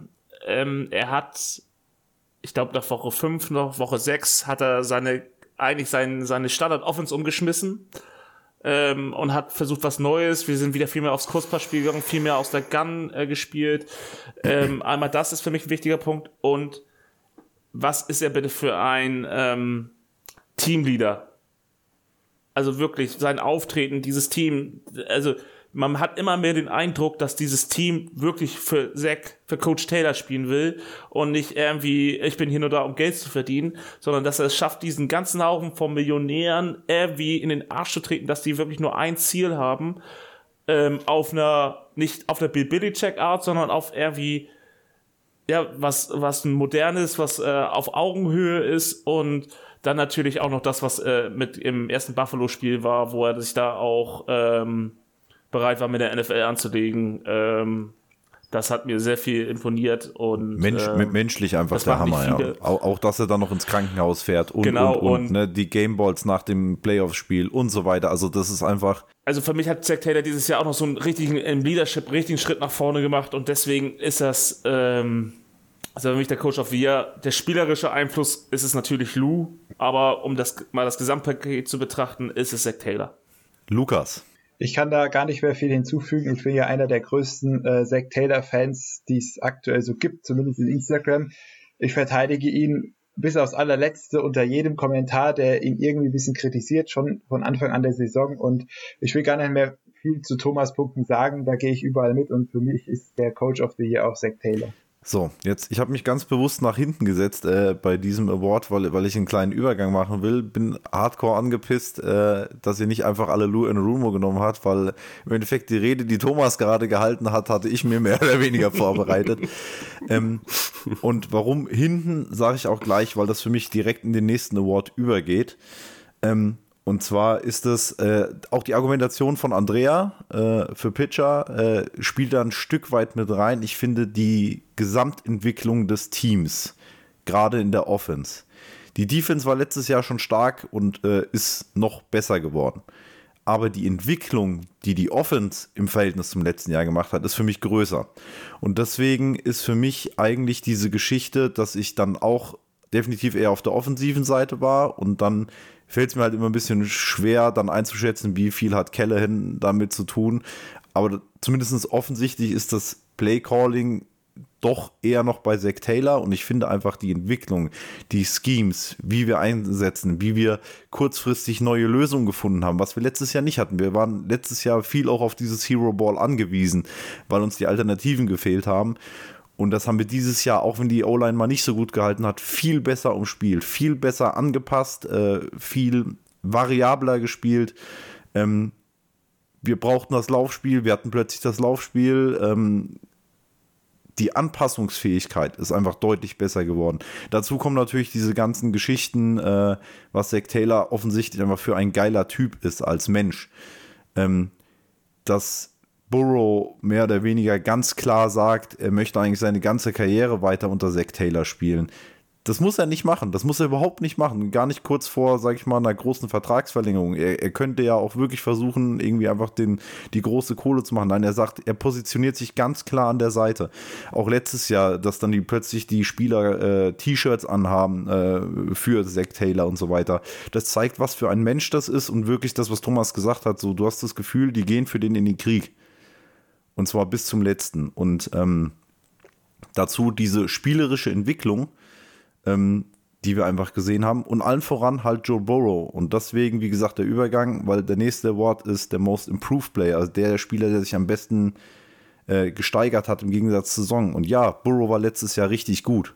Aber ich fand, dieses Jahr war er noch viel besser. Er war ein Leader, er hat ganz anders gespielt, er war viel variantenreicher. Ähm, er war viel abgeklärter, abgezockter. Ich finde, der hat einen wahnsinnigen Schritt auch mental einfach gemacht. Sicherlich auch, weil er so ein bisschen die Verletzung noch mehr abschütteln konnte. Ähm, und deswegen ist für mich äh, Joe Burrow auch der Most Improved Player. Ich hatte zwar noch auf der defensiven Seite einen, aber trotzdem, ich finde, du kommst an dem Fall einfach an Joe Burrow nicht äh, vorbei. Und dasselbe geht halt für Zach Taylor auf der Coaching-Seite, weil das geht für mich Hand in Hand. Steven, Ja, wie siehst du das? Most Improved Player. kann die Argumentation nachvollziehen. Ähm, absolut. Bin da eigentlich auch voll bei dir. Ähm, gedanklich bin ich so ans andere Ende des Rosters gewandert und würde hier einfach mal jemanden hervorheben, der es tatsächlich mal geschafft hat, nach Jahren des Practice Squads sich in den Roster reinzukämpfen und da teilweise sogar echt Äh, ja, jetzt nicht, Leistungsträger, aber ähm, eine Rolle innen zu haben. Und das ist Trenton Irvin. Geiler Pick. Das war übrigens meine zweite Alternative auf der offensiven Seite. Ich hätte, wie gesagt, meine Nummer zwei war trotzdem auf der defensiven Seite, aber finde ich richtig geil, vor allem, weil ich liebe Trenton Irvin. Ich mochte ihn letztes Jahr schon. Thomas hat ja die Saison auch schon mal gesagt, äh, dass es eigentlich eh nicht verstanden hat, dass da andere Leute zeitweise noch vor ihm standen. Äh, und da bin ich auch absolut bei ihm. Und äh, ich finde es so geil, dass wo Chase ausgefallen ist, dass er diesen Step gemacht hat. Und was ich halt auch, auch finde, Trenton Irvin hat, glaube ich, Joe Burrow auch gezeigt, das gibt noch mehr neben Chase. Einfach, er hat das, ich finde, das komplette Feld ist nach dieser Verletzung von Chase deutlich breiter geworden. Und das hat Joe Burrow extremst geholfen, dass er ein bisschen von diesem Chase, Chase, Chase weggekommen ist. Das hat meiner Meinung nach auch Boyd geholfen, das hat meiner Meinung nach auch T. Higgins geholfen. Einfach, dass da einer gezeigt hat, so, ja, ich krieg vielleicht nicht viele Snaps, aber wenn ich gebraucht werde, dann bin ich da. Und deswegen finde ich den Pick ziemlich geil, Steven. Ich glaube, Burrow hat sich da ein bisschen selbst in ihm gesehen. In, äh, also so der, mit Burrow hat sich im College auch vom QB3 hochgekämpft bis zum Heisman Trophy Winner.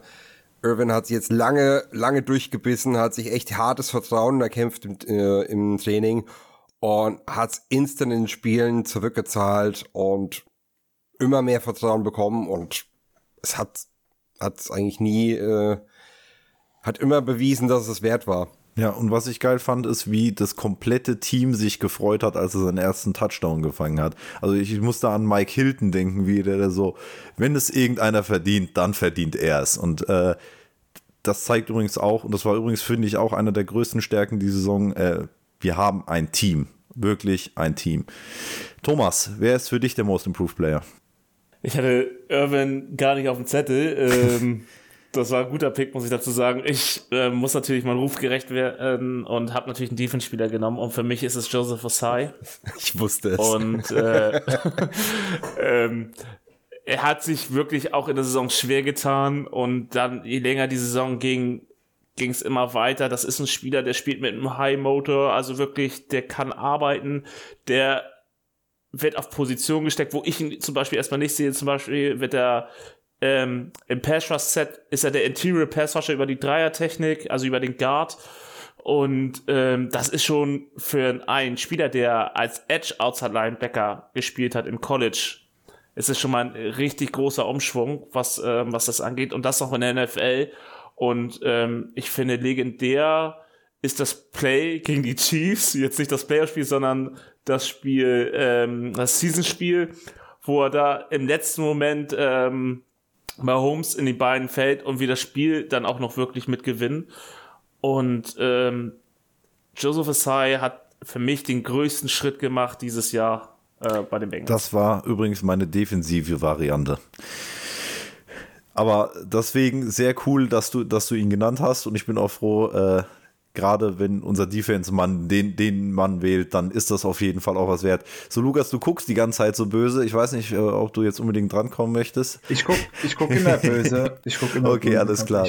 Ähm, das wird mir oft nachgesagt. Ähm, Das aber ich werfe hier doch mal einen anderen Namen. ich werfe hier doch mal einen anderen Namen in den Ring.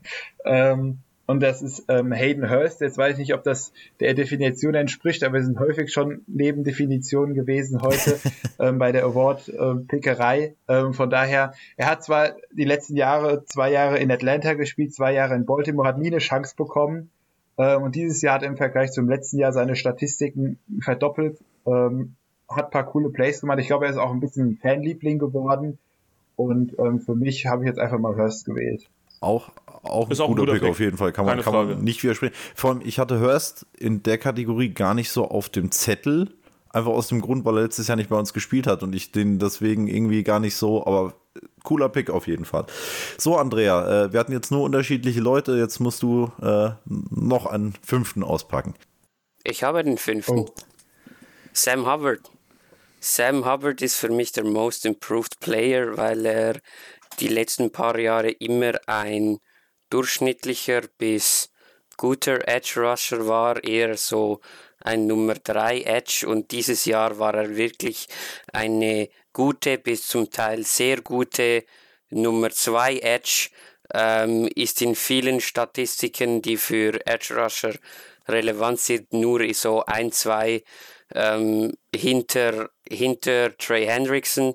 Ähm, hat einfach auch mit einer Konstant diesen Pressure über seine Seite geliefert, wie wir es in den Saisons zuvor wenig von ihm gesehen haben. Und ähm, das hat mich einfach beeindruckt, weil ich es bei ihm nicht unbedingt erwartet habe. Für mich war das immer so ein bisschen dieser typische Durchschnittsspieler, wenn du keinen besseren hast, dann lässt du ihn spielen, aber besser geht's, wird es wahrscheinlich schon gehen. Aber er hat jetzt wirklich nochmal so einen Schritt gemacht. Also, also ich, ich, ich kann die Argumentation grob folgen. Für mich wird es nicht reichen für die Nominierung hier, ähm, weil ich finde, dass er die letzten Jahre ein bisschen unterschätzt war. Und also ich, ich, ich sehe ihn da ich, ich sehe ihn Ja, da einen Tacken besser und deswegen auch, ja. ist für mich der Step, also er hat jetzt mehr die Aufmerksamkeit, da bin ich bei dir, aber ich finde, der ist nicht so viel besser geworden, weil er vorher einfach nicht so gut gesehen war, wie er äh, wurde, wie er eigentlich war. Also zumindest meine persönliche Meinung. Ich hätte jetzt eher damit erwartet, dass du vielleicht noch so einen Namen wie Jermaine Pratt äh, oder so, sowas reinwirfst, weil ich finde, auch der hat einen, hat einen Sprung gemacht. Da reicht es mir allerdings nicht, um, um ihn jetzt hier zu nominieren, aber ich sag mal, in diesem Kreis möchte ich ihn trotzdem noch mal zumindest erwähnt haben, weil ich finde, auch der hat auf jeden Fall einen Sprung gemacht, was er ja sicherlich auch musste, weil für ihn geht es ja jetzt auch äh, in der Offseason um etwas Geknete, was das Thema angeht. Gut, dann haben wir jetzt eigentlich noch ein Thema, bevor wir dann äh, zum Finale kommen, äh, zum MVP. Ähm, und zwar ist es das Play of the Year. Ähm, ich möchte da mit Thomas anfangen, einfach aus dem Grund, weil er äh, diese Kategorie äh, nämlich eingeworfen hat als möglichen Award. Deswegen darfst du. Jetzt muss ich noch mal ganz kurz was sagen. Hast du uns vorhin nicht irgendwas zugeworfen oder irgendeine neue Kategorie, der wir- der wir uns schnell was Du, du, ausdenken du hast sollten? recht, stimmt, ja, die machen wir danach. Die machen wir danach. Du hast recht, ja. Okay. Ja, die machen wir danach. Du hast tatsächlich recht, ja, das ist, wie gesagt, ich halte mich an meine ich eigenen liebe Regeln. es, wenn du das sagst. Du weißt, was ein Mädchen hören will. Ja, also zumindest deine Haarlänge spricht dafür. Gut, Thomas, was war für dich das Play of the Year? Gehe mal davon aus, dass die meisten ähm, ein gewisses Playoff-Play haben. Ich, ich weiß nicht, ob es da eine Ähm, andere ich möchte noch mal ein anderes Oh, nennen. Ja, jetzt bin ich gespannt. Ähm, und zwar äh, ging es um den Spieler, der eben gerade genannt wurde, um Jermaine Pratt. Und ähm, es ist wieder das, äh, das gute KC-Spiel in Cincinnati, die, der Fumble, wie er da arbeitet, um diesen Ball da bei Kelsey rauszuziehen, ist für mich so, also selbst als ehemaliger Linebacker ist das so geil. Kelsey läuft einfach weiter, weil er denkt, ist eine geile Katze und Pratt zieht nur am Ball und im richtigen Moment geht er raus und das Spiel ist gewonnen. Das ist für mich eins, wie auch die Regular Season für uns gestanden hat. Wir kämpfen bis zum letzten, um das Spiel zu gewinnen. Und deswegen ist es mein persönliches Play of the Year. Das spektakulärste ist das wahrscheinlich, was gleich noch kommen wird. Aber das ist für mich das Play, was diese ganze Saison zusammenfasst. Wir wollen den Sieg, wir kämpfen drum, geben alles. Und ähm, ja, in dem Fall Thomas, geklappt. richtig geiler Pick. Ich, ich äh, muss sagen, ich hatte den tatsächlich gar nicht mehr auf dem Schirm, was eigentlich ein Skandal ist, weil das ist so ein geiles Play gewesen. Der Chiefs Podcast hat das damals seine Folge Fumble in the Jungle genannt. Aber du musst es halt einfach mal reinziehen. Einfach, also nicht rausgehauen, sondern einfach Kelsey, ne, wir reden über Travis Kelsey, den Ball einfach aus den Armen rausgezogen. Wahnsinnsplay, geiler Pick, Thomas. Lukas, bist du schon in den Ich gehe Playoffs? mit dem, äh, ich bin schon in den Playoffs. Äh, ich gehe mit dem Sam Hubbard 89 Yard äh, Fumble Return Touchdown. Da waren noch einige Spieler mehr beteiligt, wie das eben schon mal angeklungen hat. Und das war einfach für mich das Play der Defense. Die Defense Line hat lang genug gehalten, damit er Logan Wilson den Ball rauspunchen konnte. Der fällt Sam Hubbard genau in die Arme und er schafft es dann, das ganze Feld runterzutragen. Das Spiel hat, der Spielzug hatte einen 5, äh, 14 Yard, äh, 14 Punkte Swing. Also entweder statt sieben Punkte für die Ravens kriegen wir sieben Punkte dazu. Und das war einfach, das Spiel stand auf der Kippe und das hat uns das Spiel gewonnen. Und deswegen ist das für mich das, das Play des Jahres. Ja, da, da gehe ich jetzt gerade mit rein, weil ich es im Endeffekt eigentlich nur unterschreiben möchte. Äh, es waren halt drei Player, wie gesagt, DJ Reader, der geht da ein bisschen unter, finde ich. Äh, Logan Wilson und Sam Hubbard. Und ich finde, ehrlich gesagt, Reader war wahrscheinlich der wichtigste, weil der erst dieses Play auf allen Seiten ermöglicht hatte. Ähm, und dann halt, dass es so eine Teamleistung ist, dann was es bedeutet hat, das hat das Spiel gewonnen. Das hat, wie gesagt, diese 14-Punkte-Touchdown war es eigentlich. Und deswegen äh, ist es für mich, also so geil das Kelsey-Ding war, einfach äh, für die Bedeutsamkeit, weil es dann auch noch die Playoffs war und weil es gegen die Kackvögel war, Entschuldigung. Ähm, ja, äh, finde ich alternativlos. Oder siehst du das anders, Steven? Der hat den Flieflicker. ich wollte ihn erst nehmen. Ich wollte ihn erst nehmen. Aber tatsächlich, diese beiden Plays, die wir bislang diskutiert haben, das sind für mich die Signature Plays der Bengals Defense dieses Jahr und auch gerade finde ich dieser Hubbard Touchdown signalisiert so, wie das ganze Team zusammenarbeitet. Äh, Reader bildet quasi alleine ein Scrum, wie du schon gesagt hast. Wilson haut den Ball raus, Hubbard trägt das Ding äh, mit Atemnot bis äh, aus, ans andere Ende des Feldes. Absolut wahnsinnig. Hat noch Blocker dabei. Äh, ja, Signature Play finde ich und deswegen für mich auch äh, Play of the Year. Andrea. Und jetzt kommt Andrea mit dem absoluten ja, der, der, der, Outsider. ja, der spielt ja schon da so mit seinem Spielzeug der, kommt wahrscheinlich jetzt, wie so ein Bond-Bösewicht. Da kommt jetzt wahrscheinlich der, der Kneel Down gegen gleich. die Chiefs oder irgendwie sowas. Nein, ähm, es ist tatsächlich etwas, was ihr alle noch nicht gesagt habt. Also, das war klar. In erster Linie mal Nummer eins ist für mich auch der Hubbard Return Touchdown. Und dann kommt ein Play, was ich jetzt noch ins Spiel bringen will. Das ist auf der, im Video von den Bengals auf Platz 4. Ähm, und das ist gegen die Saints, der Touchdown von Chase bei zwei Minuten to go ist irgendwie eine 60-Yard-Bombe von Burrow auf Chase zum, zur 30 zu 26 Führung und das ist einfach von der Bedeutung her so ein wichtiges Play, weil wir stehen, stehen da bei 2 und 3. Wenn wir das Spiel verlieren, sind wir bei 2 und 4. Ähm, haben uns ein Riesenloch geschaufelt und es ist irgendwo sinnbildlich einfach für diese offensive Entwicklung, die wir durchgemacht haben. Ähm, es war noch so der letzte wie soll ich sagen, das letzte verbliebene, der letzte verbliebene Stein der letzten Saison. Und dann ab diesem Zeitpunkt hat ja auch so diese Entwicklung angefangen vom Laufspiel, von der Kurzpass-Offense, von, von der effizienten Offense. Und wenn wir dieses Spiel verlieren, kann es gut sein, dass die Saison einfach in eine völlig andere Richtung abdriftet. Und es war einfach wieder mal so ein Burrow to Chase Big Play genau in dem Moment, wo es jetzt gebraucht also, hat. Andrea, ich muss sagen, das war schon, das war schon wieder ein richtig geiler Take. Äh, also ich, ich, mir macht das gerade richtig Spaß, diese Folge, was, was, was ihr alle hier wieder auskramt, so was man irgendwie teilweise gar nicht mehr auf dem Schirm hat. Auch so diese Bedeutung im Saints-Spiel, das, das hatte ich gar nicht mehr so auf dem Schirm, aber du hast vollkommen recht. Das ist natürlich dieses Spiel, was knapper war, als man das irgendwie in Erinnerung hat und vor allem halt zu diesem Zeitpunkt unglaublich wichtig war, da einen Sieg mit rauszunehmen. Sehr geiler Take, Andrea. Also macht, macht richtig Spaß. Vor allem, das war das erste Spiel, was wir gegen Dalton gewonnen haben. genau.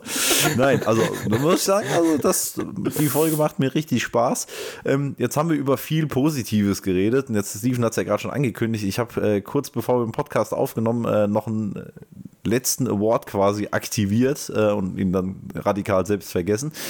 Ähm, aber Gott sei Dank hat ja unser äh, Methusalem äh, weiterhin dran gedacht. Und zwar geht es darum, die Enttäuschung des Jahres. Das heißt, das kann jetzt ein Spieler, das kann ein Play, das kann ein Coach, das kann ein Tweet oder sonst du irgendwas gewesen Flop sein. gesagt. Ein Flop. Du ja. hast von Flop gesprochen. Du kannst Flop, Enttäuschung, wie auch immer äh, das etwas Negatives auf jeden Fall, Steven. Und äh, da du scheinbar richtig heiß drauf bist, möchte ich dich auch nicht länger auf die Folter spannen. Was war für dich der Flop des Jahres? Ich finde, ich weiß nicht, gibt es da große Alternativen oder äh, sehe ich das? Ich, ich glaube, es gibt nur einen. Und zwar das ist Aftab Karma Singh Pure Evil. Der Bürgermeister von Cincinnati mit seiner dummen Scheißfresse vorm Chiefs-Spiel. Du Volltrottel. Was fällt dir ein? Ich habe ich hab da schon gerantet, aber ich könnte mich gerade direkt noch mal reinsteigern. Ich, ich weiß Karma, nicht. zweiter Name, hat echt gepasst.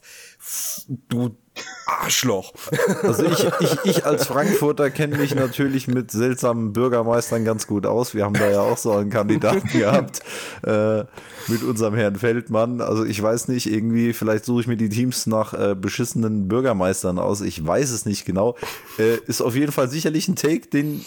Hat nicht der, der Präsident von Frankfurt auch gerade irgendwie gekocht? Ja, das ist Frankfurt. Das, ist, das, komm, das, das, das gehört dazu. also wenn du nicht wenn du in Frankfurt nicht guckst, bist du Offenbacher. Also ganz ehrlich, wer, wer darüber überrascht ist, dass äh, Herr Fischer, der äh, aus dem Bahnhofsviertel kommt, äh, das, ich weiß, das kommt heute ziemlich oft vor, das allerdings. Äh, Nein, also ich, ich, ich, sag mal so, äh, ich bin ja in der Eintracht-Community äh, durchaus unterwegs. Die Überraschung hat sich in den meisten Fällen äh, in Grenzen gehalten. Mehr möchte ich dazu jetzt erstmal nicht sagen. Ähm, Gut, lass uns mal wieder Ging zurück. Ging es wahrscheinlich den Colts ähnlich. Ja, das kann sein. Gut. Ähm, jetzt habt ihr mich aus dem Konzept ähm. gebracht. Äh, Lukas, was war für dich der Flop des Jahres? Mir hat es ja ziemlich schwer gefallen, äh, eine Entscheidung zu treffen. Ähm, weil so richtig ein Spieler hat mich eigentlich so grundlegend nicht enttäuscht. Na klar, man kann sagen, ähm, Joe Mixon hat ein bisschen enttäuscht mit seiner Laufleistung, aber für mich ist das kein Flop des Jahres. Ähm, die, der Pick mit dem Bürgermeister fand ich sehr gut, da habe ich mich auch tierisch drüber aufgeregt. Ähm, wo ich mich aber doch drüber mehr aufgeregt habe, das betrifft vielleicht nicht unbedingt die Bengals, aber eine Situation rund um die Bengals. Wie kann ich als NFL hingehen und solche Playoff-Regeln festlegen? Das möchte ich an der Stelle einfach nochmal, ähm, das finde ich hochgradig unfair. Ähm, ich kann bis heute nicht verstehen, warum ein potenzielles Spiel Bengals gegen Bills oder das Spiel, was auch stattgefunden hat, Bengals gegen Bills, nicht auf neutralem Grund stattfinden würde, wie Bills gegen Chiefs. Also die Regelung kann ich bis heute mit vernünftigem Sportsgeist aus Sicht der Fairness bisher nicht verstehen. Das war für mich der Flop des Jahres. Ja, auch da kann man äh, sicherlich äh, einen guten Take draus machen. Thomas, was hast du? Ich habe mich wirklich nur auf die Spieler konzentriert und nicht um das Ganze herum. Wenn ich das Ganze drumherum nennen würde, dann ähm, ist es auch auf die NFL bezogen und zwar äh, ist es, äh, sind es wären es die Schiedsrichterleistungen über die gesamte NFL. Ich bin aber, wie gesagt, bei den Spielern geblieben und von den Erwartungen her ist für mich der Flop des Jahres oder das Disappointment of the Year ist äh, Lyle Collins. Er hat mich, ähm, für das, was wir investiert haben in ihn, hat er nicht das gebracht, was, was die Erwartung, ähm, ja, wie wir uns das alle vorgestellt haben. Also, er war, er hat jetzt nicht katastrophal gespielt, aber er war auch nicht der, der Kick, den wir gebraucht haben, dass die Offense Line, ähm, zu den oberen zehn gehört. Ja, wenn wir überlegen, wie wir reagiert haben auf die Verpflichtung, äh, verstehe ich den Take sehr gut, ja. Also meine Erwartungshaltung war auch war deutlich höher äh, mit Lyle Collins und besonders er hatte die, die, ich sag mal, die erste Saisonhälfte hat er hat er ordentlich Probleme gehabt, dann, dann wurde es halt besser und zum Schluss kam es natürlich auch mit der Verletzung hinzu. Bloß trotzdem, ich habe mir einen größeren Impact erhofft von Lyle Collins und ähm, deswegen ist er dieses Jahr zumindest und wahrscheinlich war es dann wohl auch großartig mit seiner Startup-Position. Ähm, ist halt die Enttäuschung des Jahres. Ja, und da bin ich bei Thomas. Äh, ich wollte zwar erst eigentlich Andrea rannehmen, aber äh, da ich jetzt einfach beim selben Take bin, äh, bleibe ich auch dabei. Für mich ist es auch Larry Collins zwar relativ klar. Wir haben jetzt geredet die ganze Zeit, wie gut Kepper war, wie gut Karras war, aber eigentlich war Collins die Starverpflichtung in der Line.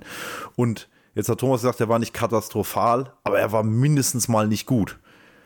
Und äh, vor allem gerade am Anfang, äh, ich habe auch kurz mal über Jonah Williams nachgedacht, weil ich einfach so diesen ähm, äh, Impact letztes Jahr eigentlich als bester O-Liner und dieses Jahr tendenziell eigentlich der schlechteste O-Liner, wäre das für mich durchaus auch ein Take gewesen. Aber für mich war es halt einfach, er war halt da, aber Collins war diese Verpflichtung und eigentlich dann auch der Post so, so ich beschütze dich, Bruder, und äh, er hat einfach nicht geliefert. Und, und er hat neben Kepper gespielt, während Williams äh, neben einem Rookie gespielt hat. Ich finde, das ist auch nochmal eine Geschichte, die man da durchaus mit reinnehmen kann. Wenn man natürlich dann jetzt mal rein vom Spielerischen weg sieht, dass er sich dann auch noch verletzt hat, und wenn das, sage ich mal, jetzt auf nicht, äh, naja, selbstverantwortliche Geschichten äh, zurückzieht, dann ist das natürlich auch noch ein negativer Teil, weil äh, wir haben ihn natürlich nicht dafür verpflichtet, dass er verletzt ist.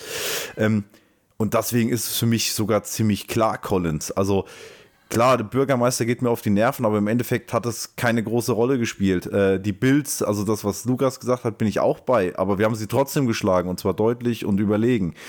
Und Aber Collins ist für mich einfach wirklich eine Enttäuschung gewesen, weil wir ihn halt verpflichtet haben, eigentlich als den Star-O-Liner, den wir eigentlich so nicht haben, ähm, der mit hohen Lorbeerblättern quasi äh, in den Hof geritten ist und er ist eigentlich gescheitert.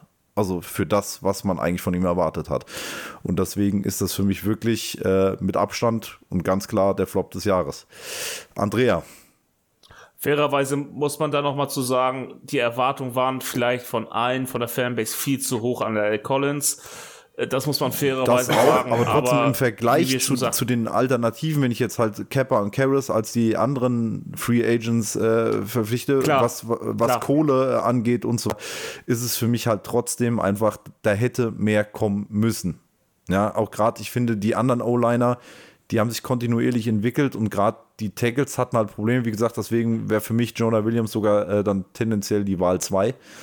Ähm, aber ich finde halt einfach für diese neue Verpflichtung, für die Kohle und was man erwartet hat, habe ich Collins trotzdem als den besten O-Liner gesehen und unterm Strich war er vielleicht sogar der schlechteste.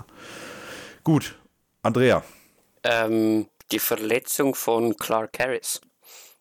ist der Flop des Jahres für mich. Einfach, weil es irgendwie äh, so eine schmerzhafte Niederlage war gegen, wenn wir das Spiel gewonnen hatten, wenn Clark Harris da ist. Und es hat sich einfach gerade bei McPherson dann, der so eine sichere Bank war und so ein, so ein so ein Rückhalt einfach auch letztes Jahr, wo du dich irgendwie drauf verlassen konntest. Äh, Du hast gemerkt, dass da einfach irgendetwas fehlt oder nicht ganz gleich war und ja, ich weiß nicht, in den einen oder anderen Spielen hätte es uns vielleicht den Sieg gebracht, wenn da Clark Gut, Harris der Ich, Longsnapper ich war. würde den Take, glaube ich, sogar so ein- mitgehen, Andrea. ein aber ich würde ihn, glaube ich, dann nicht auf Clark Harris münzen, weil dafür reicht mir das nicht, äh, sondern dann würde ich die Kicking Unit als Ganzes vielleicht äh, dann nehmen, einfach weil die Produktivität halt äh, nicht das war, was wir gewöhnt waren, wo man halt sagen muss, wir hatten dann zwischendurch einen neuen Holder, weil, weil Juba raus war, äh, neuen Longsnapper, das heißt, diese, diese Eingespieltheit war einfach nicht da. Das hat natürlich mit Harris Verletzung angefangen, aber ich, ich glaube, ich würde es dann eher als die Kicking Unit im, im Ganzen sehen, weil ich glaube nicht, dass es rein am Longsnappen lag. Das ist sicherlich im Spiel, wo er rausgegangen ist, wo Wilcox äh, den Longsnap gemacht hat, da hätte ich dir vielleicht recht gegeben und wenn das so weitergelaufen wäre. Aber so würde ich es eher auf die Kicking Unit. Aber trotzdem wieder ein geiler Take. Also der Andrea, der Aber wir haben viele, wir haben Kann viele Longsnapper kennengelernt dadurch. das ist auch wahr. Jede Folge eine. Ich habe irgendwo mal richtig auf den Deckel vom, vom Patrick, glaube ich, bekommen, weil wir in irgendeiner Folge es vergessen haben. Da habe ich richtig auf den Deckel bekommen. Wie, Was? Ja, das ist ganz schlimm. Das war irgendeine Folge. Da ja, war das war nicht irgendeine. Folge. Danke, Patrick, Ja, ja. ja, ist so. Deswegen, also, ähm, ich, ich, ich hoffe, er, er verzeiht uns das im Nachhinein noch. Äh, aber wir gucken mal, ich denke, wir werden das nächstes Jahr eventuell ein bisschen fortführen.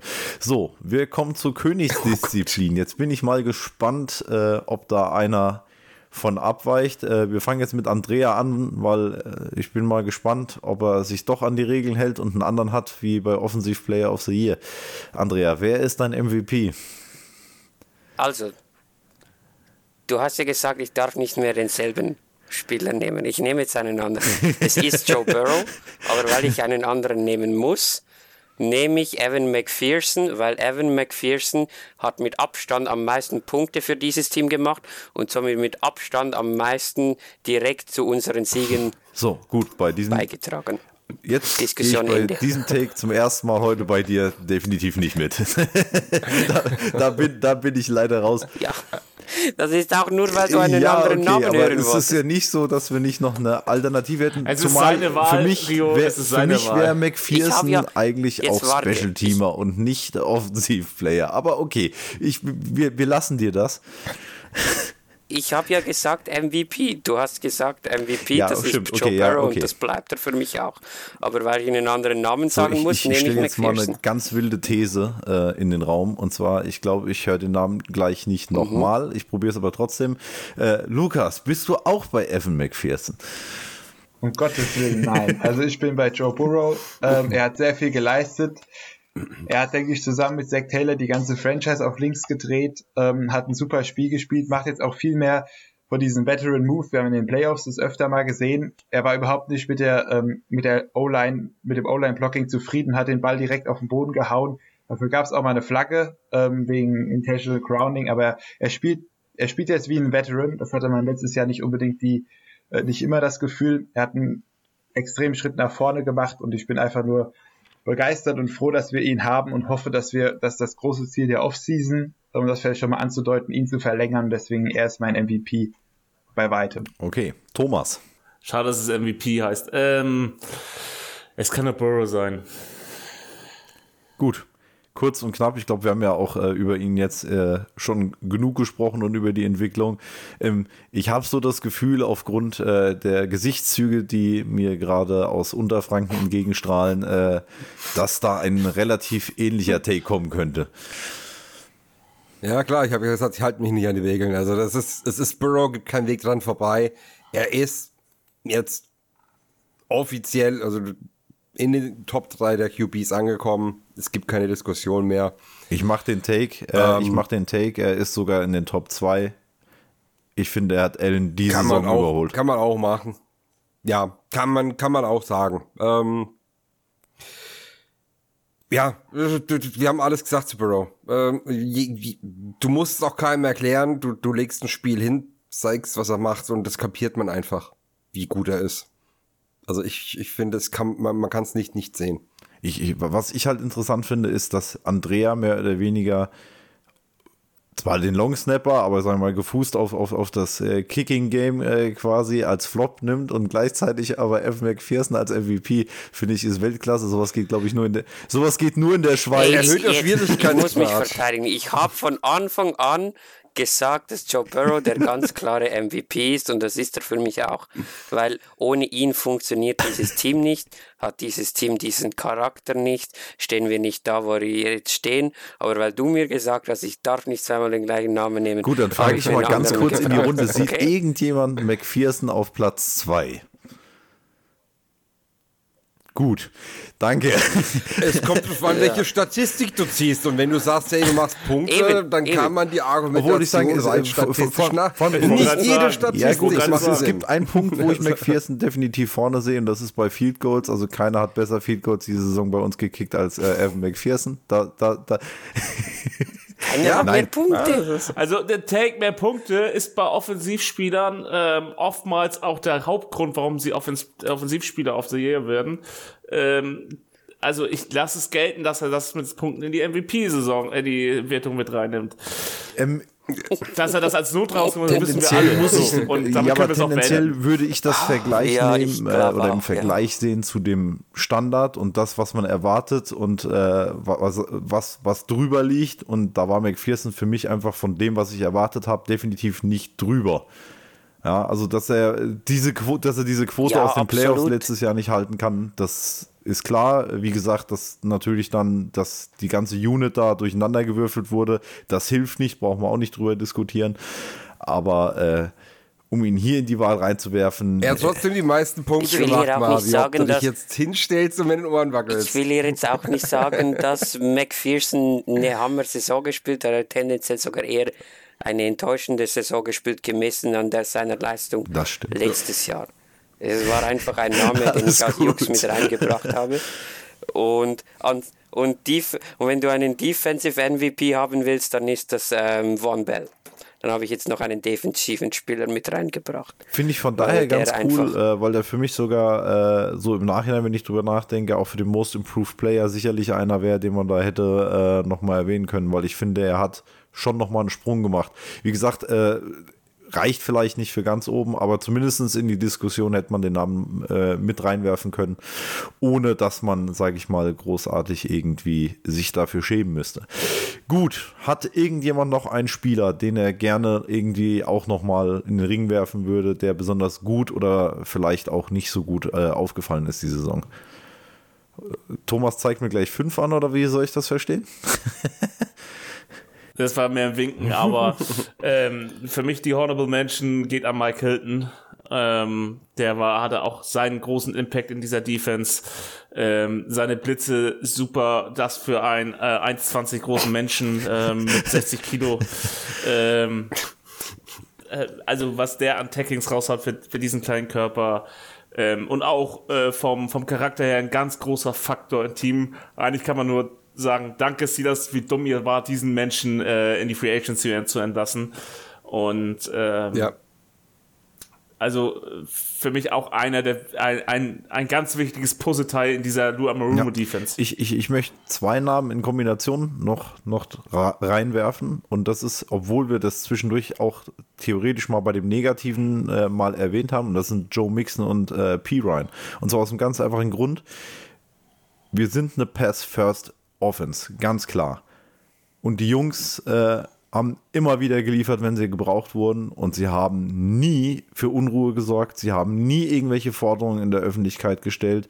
Sie waren da, wenn wir sie gebraucht haben und äh, haben den Job gemacht, für den sie quasi gebraucht wurden. Ob das Blocken war, ob das dann das Laufen war, ob sie im Passspiel mit eingebunden wurden. Und ich finde gerade so Mixen, der durchaus auch einen Namen hat, äh, der so ruhig da bleibt, obwohl er teilweise in manchen Spielen fast keine Rolle gespielt hat, ähm, finde ich sehr beeindruckend und das würde ich gerne auf jeden Fall auch nochmal positiv rausheben. Wobei Mixen in der nächsten Folge vielleicht noch eine Diskussion wird. Wir Defini mal. definitiv, aber äh, also Spoiler Alert. Spoiler, das müssen wir rausschneiden, verdammt. Nein, Nein also da äh, das Thema, aber das haben wir ja schon im Laufe der Saison gesagt, dass das gegebenenfalls ein Off-Season-Thema wird. Äh, jetzt gab es ja noch so ein paar Announcements, äh, was, wie, wo und ich denke, dass das ein Thema wird. Äh, da kommen wir auf gar keinen Fall mehr drum rum, aber wie gesagt, das machen wir in der nächsten Folge.